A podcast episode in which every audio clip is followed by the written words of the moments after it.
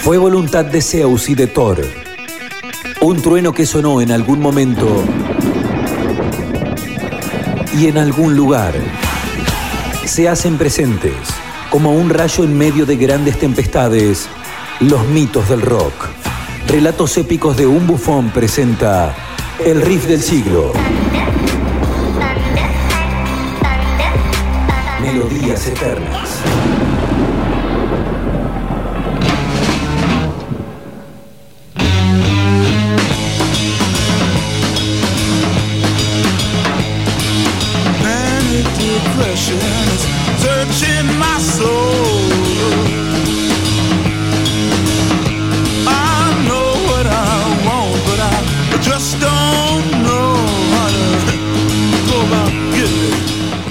Dormir era una tarea compleja desde hacía tiempo. No lo facilitaba el desahogo en la música, ni las giras, ni Europa, ni los Estados Unidos.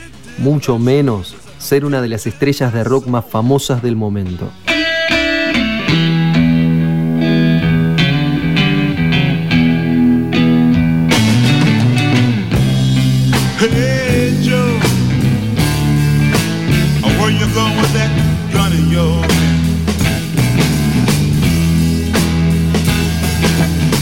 La década del 60 había terminado, sin embargo la presión de los medios, el éxito, el público y los shows uno detrás de otro continuaban. Desde hacía tiempo, muchos debatían y presagiaban lo que él mismo no tenía claro, qué rumbo artístico tomaría.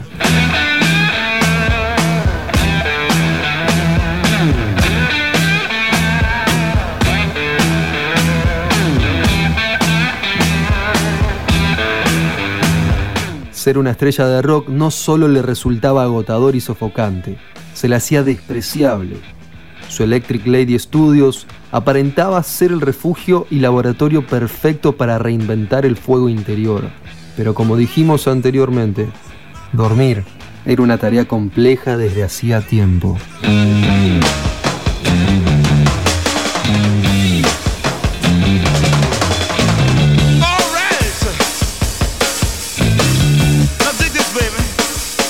El enrollo contractual en el que vivía era tal que ya siquiera le importaba cómo, solo quería terminarlo, comenzar la nueva era, la nueva década y la nueva música.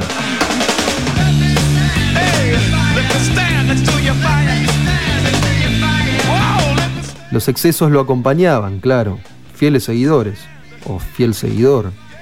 Quizás simplemente eran grandes amigos, comprometidos a representarse el uno al otro en toda ocasión. Esta suerte de pacto, quizás desgracia, era una constante y claramente no fue exceptuada aquella noche del 18 de septiembre de 1970.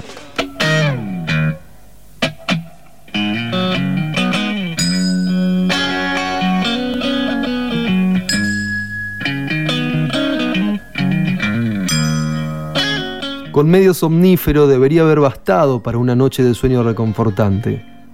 Pero quizás el vino, o las malas costumbres, lo llevaron a tomar algunos más. Y es que al fin y al cabo, dormir era una tarea compleja desde hacía tiempo.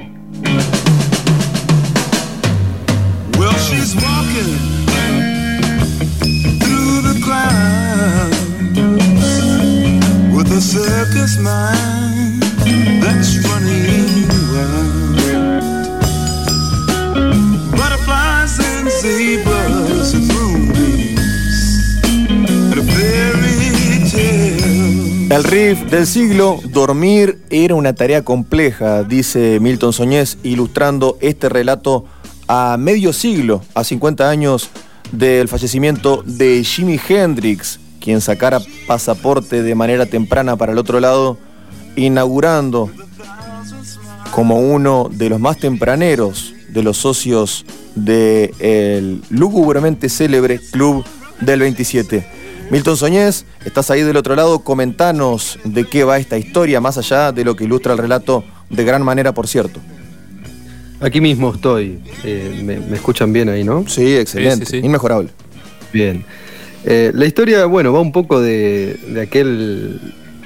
aquellos días finales, ¿no? De, de Jimi Hendrix, aquella fatídica noche del 18 de septiembre de 1970, el, el hombre que, que formó el rock y se perdió la era más gloriosa del rock. Claro. Es, es hasta una ironía, eh, porque nunca llegó a, a su búsqueda, a su nueva búsqueda de, de los sonidos.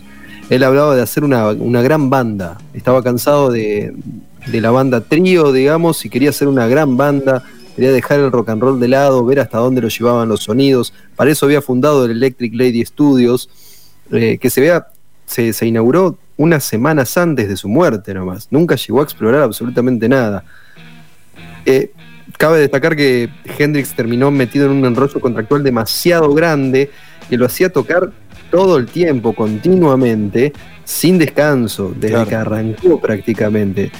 Y realmente lo odiaba, odiaba los festivales, eh, porque sentía que no se apreciaba prácticamente la música y un poco de razón tenía, digamos, a ver, vamos a contextualizarnos en la época, fines de los 60, principios de los 70, digamos, el tra- transcurrir de los 70, aquellos grandes festivales de rock que había, eh, no se destacaban justamente por su calidad ni sonora en cuanto a la fidelidad del sonido del- interpretado por los artistas, ni mucho menos a, a la apreciación que se daba por parte de los espectadores, que eran más tendientes a estar metidos en un- una especie de viaje lisérgico hacia diversas sensaciones.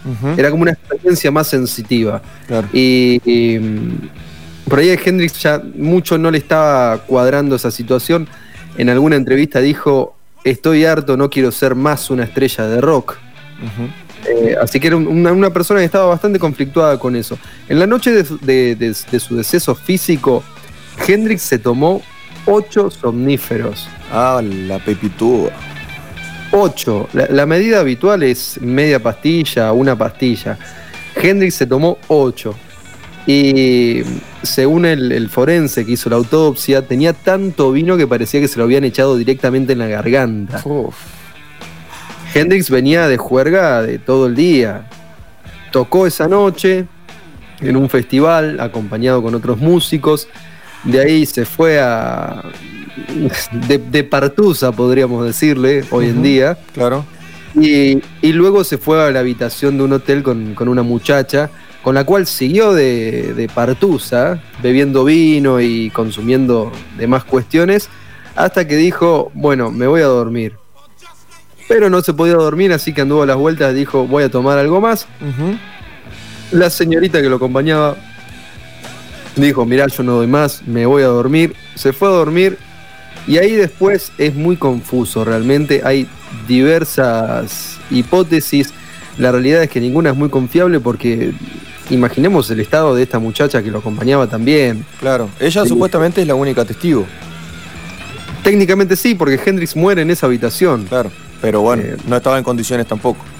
La- La primera declaración es que ella se despertó a las 3 horas, o sea, imagínense muchachos, 3 horas después de una juerga de todo un día, dormís 3 horas nomás, Claro. te levantás, lo, vio, lo vio acostado a Hendrix al lado y se fue a comprar cigarrillos.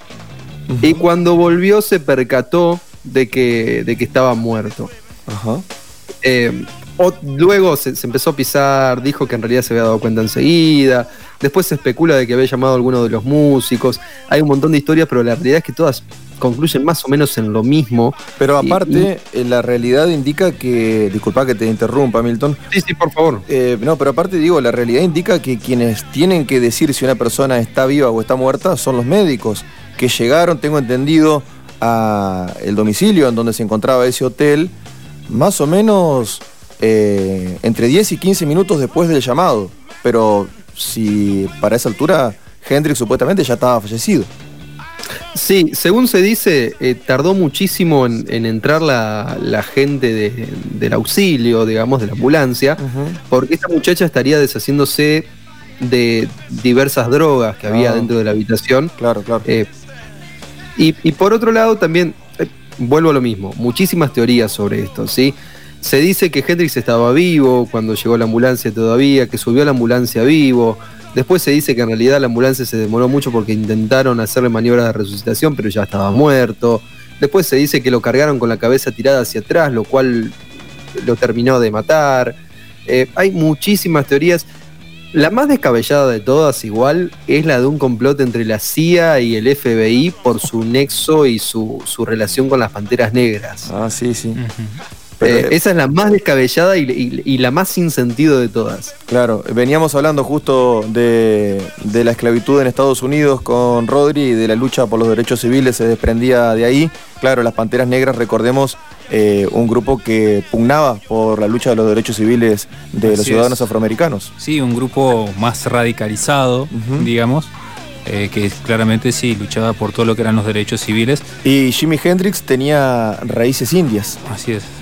Eh, así- Sí, y Jimi Hendrix tenía, tenía muy buena relación con, con gente de, de lugares jerárquicos, digámosle, de las panteras negras. Y, a ver, es, me parece una, una especie de intento por ponerle algo de mística y de epopeya a una muerte absurda. claro, No. que, que la... Es decir, no puede ser que Jimi Hendrix, el mejor guitarrista de la historia, el rockero, el, el- el- prácticamente el popularizador de la distorsión, se haya muerto por su propio vómito. Claro, Tiene claro. que haber algo detrás. Claro, lo que pasa es que también el rock se suma para esto, ¿no? Eh, se presta para esto, digo. Eh, en algún momento hablábamos con vos, Milton, de otro de los miembros del club del 27, que es Jim Morrison, ¿no? Y también algunos entretelones oscuros, no digo oscuros por mencionar conspiraciones, sino porque quedan poco claros, ¿no? Eh, Absolutamente. también detrás de eso y algunas explicaciones que se le buscan dar eh, más místicas que la que realmente tienen, ¿no? Como por ejemplo decir que mm, Jim Morrison todavía vive, ¿no? Y cosas por el estilo. Elvis vive. Claro, por ejemplo. también. Pero Es- Milton, a ver, en, en Es el- lo que hablábamos en algún momento. Ajá. Eh, Es muy difícil adjudicarle a una persona que en vida fue tan excepcional una muerte Tan ordinaria. tan, tan ordinaria. Claro, no, no puede una persona tan excepcional morir de un modo tan ordinario. Ordinaria por De lo hecho- común y por lo desagradable también, ¿no? Por las dos cosas. Claro, porque se espera que mueran en alguna especie de cruzada épica bajo sus ideales, bajo, Sí, bajo sí. alguna O en el una cuestión legendaria. Che, Milton, pero ¿se, se atragantó con el vómito o no?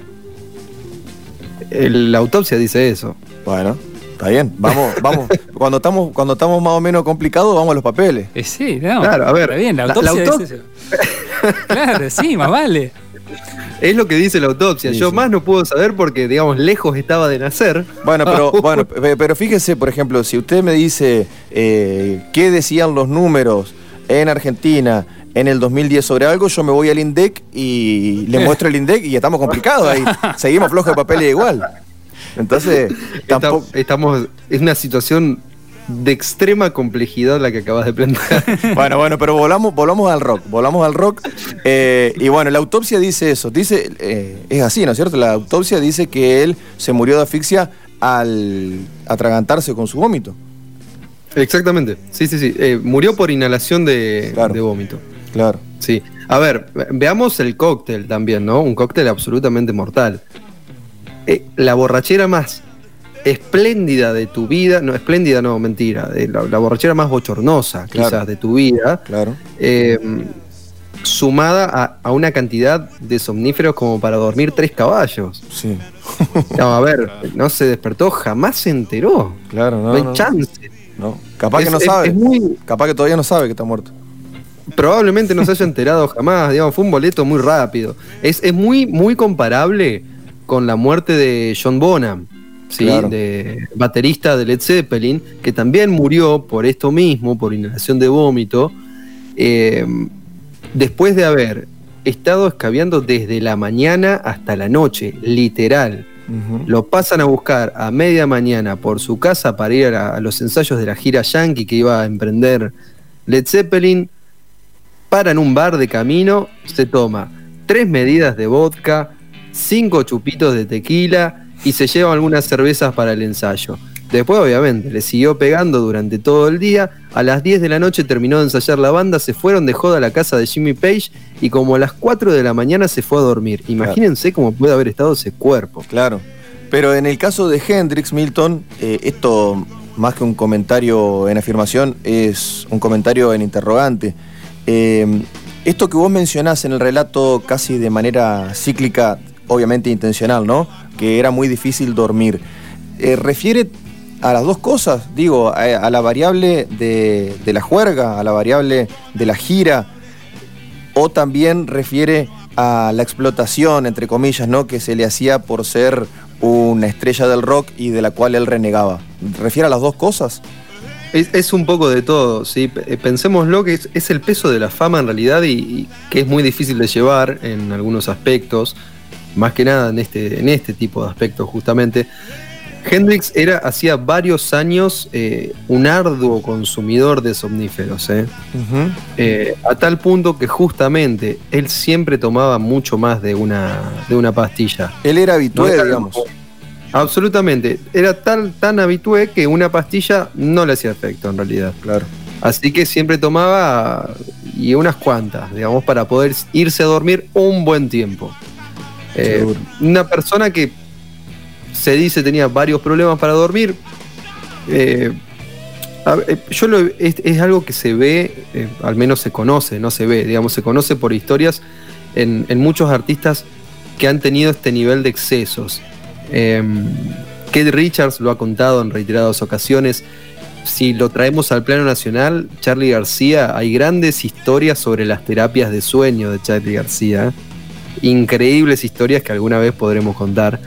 O, o quizás no, habrá que ver cómo encararlas. Pero pero hay muchas historias sobre, sobre esto, digamos, de cómo la cantidad de excesos absolutos lleva también a que no puedan dormir Claro. bajo ningún punto de vista si no es con, con más excesos. Claro, sí, sí, es que te va llevando a, un, a una cuestión cíclica, digamos, ¿no? A un círculo vicioso en el cual justamente el ritmo hace que necesites poner un freno y ese freno te lleva justamente a, volver al engranaje cíclico, ¿no? Absolutamente. Hace un tiempo se, no se estrenó, sino que se liberó un documental sobre los Rolling Stones en los 60 y 70, que es espantoso. De hecho, la banda lo había bochado e hizo que se guarde, y en algún momento lo logró liberar. Y muestra un poco lo que era la vida ahí en esa época de los 60 y los 70, ¿no? Fines de los 60, principios de los 70, para esa clase de bandas y esa clase de artistas tan exigidos que no dormían, que, su dieta se basaba literalmente en, drogas y alcohol. Eh, era más alcohol para bajar más drogas. Era una cosa muy, muy demencial. En- y, en, muchas bandas. Pink Floyd perdió a su compositor y cantante principal. Sid Barrett. Eh, luego, esto le sirvió un poco a Pink Floyd como para, para encontrar el camino del retorno hacia la, la estabilidad. Los Rolling Stones eh, perdieron a Brian Jones, ¿sí? esto les sirvió también para, para, para ir hacia un, un punto un poco más estable. Eh, después queda el personaje también, ¿sí? porque hoy decimos que Richard, que Richard, que Richard. También hay mucho de personaje entre eso. El tema es quienes no lograron superar el personaje. Quienes no lograron superar el personaje de esa época, o terminaron muertos, o están hoy prácticamente incapacitados para tocar. Claro, claro. En la lona. Absolutamente en la lona, absolutamente en la lona. Milton, genial tenerte, genial el recuerdo de Jimi Hendrix a medio siglo ya de su absurdo fallecimiento, con tintes épicos, mucho más falaces que verosímiles y con la verosimilitud, una muerte un tanto absurda para uno de los músicos que seguramente más han marcado a la historia del rock, no solamente a la guitarra, sino a toda una época. Muchas gracias por estar. Sí, por favor, gracias a, a vos por el espacio aquí siempre para poder hablar un poco de música. Y quizás eh, cerrar con un, una especie de, de- de conclusión de que quizás hagan falta 50 años más de esta muerte para lograr entender lo que significó realmente para la música. Seguramente sí. Milton Soñez, del otro lado, haciendo el riff del siglo pasaba en relatos épicos de un bufón de esta manera y se agradece muchísimo.